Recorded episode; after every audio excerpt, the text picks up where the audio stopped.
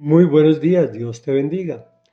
Por eso jamás caerá es el título que le dimos al Salmo 21, también escrito por David y dirigido al director musical. Y dice así, en tu fuerza, Señor, se regocija el Rey. ¿Cuánto se alegra en tus victorias? Le has concedido lo que su corazón desea, no le has negado lo que sus labios piden. Has salido a su encuentro con ricas bendiciones, lo has coronado con diadema de oro fino. Te pidió vida, se la concediste, una larga y duradera. Por tus victorias se acrecentó su gloria, lo revestiste de honor y majestad. Has hecho de él manantial de bendiciones. Tu presencia lo ha llenado de alegría. El rey confía en el Señor, en el gran amor del Altísimo. Por eso jamás caerá. Tu mano alcanzará a tus enemigos. Tu diestra alcanzará a los que te aborrecen cuando tú, Señor, te manifiestes. Los convertirás en un horno encendido. En tu ira los devorará el Señor. Un fuego los consumirá.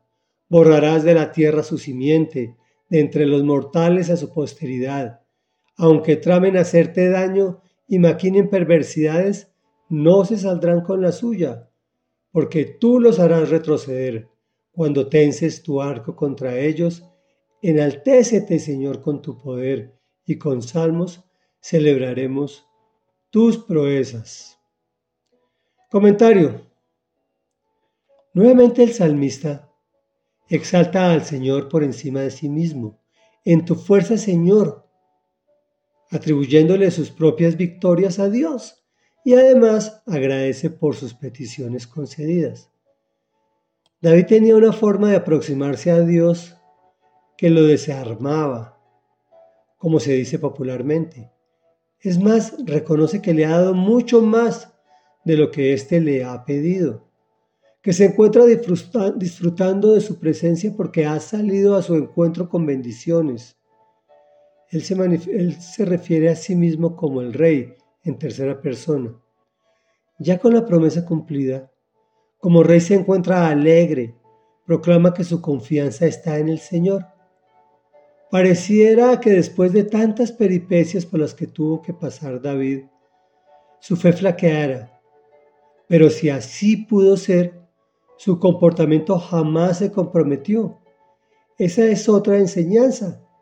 Esperamos que se cumpla la promesa que Dios nos entregó en su palabra, pero al tardar nos ponemos a ayudarle. Y lo que hacemos es que sus planes se estropeen, planes se estropeen entre comillas, y nos toca volver a iniciar el proceso que Dios quiere para nuestras vidas. Por eso debemos tener total confianza de que lo prometido en su palabra sucederá y punto no lo que nosotros nos imaginamos, sino lo que su palabra dice. De, otro, de otra parte entendemos que la victoria ya la obtuvo Jesús en la cruz, pero el enemigo sigue dando coletazos de animal cazado y herido.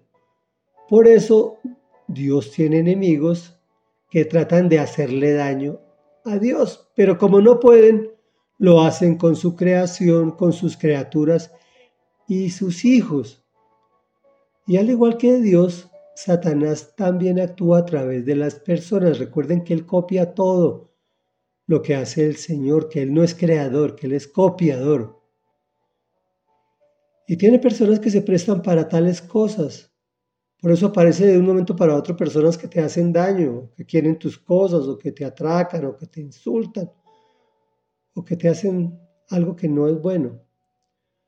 Por eso el Salmo dice una cosa terrible que el Señor borrará de la tierra a su simiente, estoy hablando de tales personas, y que no se saldrán con la suya. Reflexión. No confíes en tus propias fuerzas. Descansa en el Señor Jesús y en su palabra, con total confianza y agradecimiento, pues a su debido tiempo, no al tuyo, verás la corona y la promesa cumplida. Oremos. Amado Dios, bendito, maravilloso y eterno, Hoy venimos a ti, Señor, agradecidos porque sabemos que no es en nuestras fuerzas, sino en tu fuerza en que nos regocijamos y nos das la victoria, porque tú nos concedes lo que nuestro corazón desea cuando venimos a ti conforme a tus riquezas en gloria, porque no nos niegas lo que nuestros labios te piden, porque tú sales a nuestro encuentro con ricas bendiciones y nos coronas con una diadema de oro fino. Nos regalas bendiciones a borbotones y nos llenas nuestro corazón de alegría, porque nosotros confiamos en ti, mi Señor, en el gran amor del Altísimo, por eso jamás caeremos, pues tu mano alcanza a nuestros enemigos y borras de la tierra su simiente. Señor, y aunque traten de hacernos daño, no se saldrán con la suya, porque tú eres nuestro escudo y nuestra fortaleza. Tú, Señor Jesús, peleaste la batalla y la ganaste por nosotros. Y es en tu nombre que hemos venido al Padre y en el poder del Espíritu Santo. Amén y amén.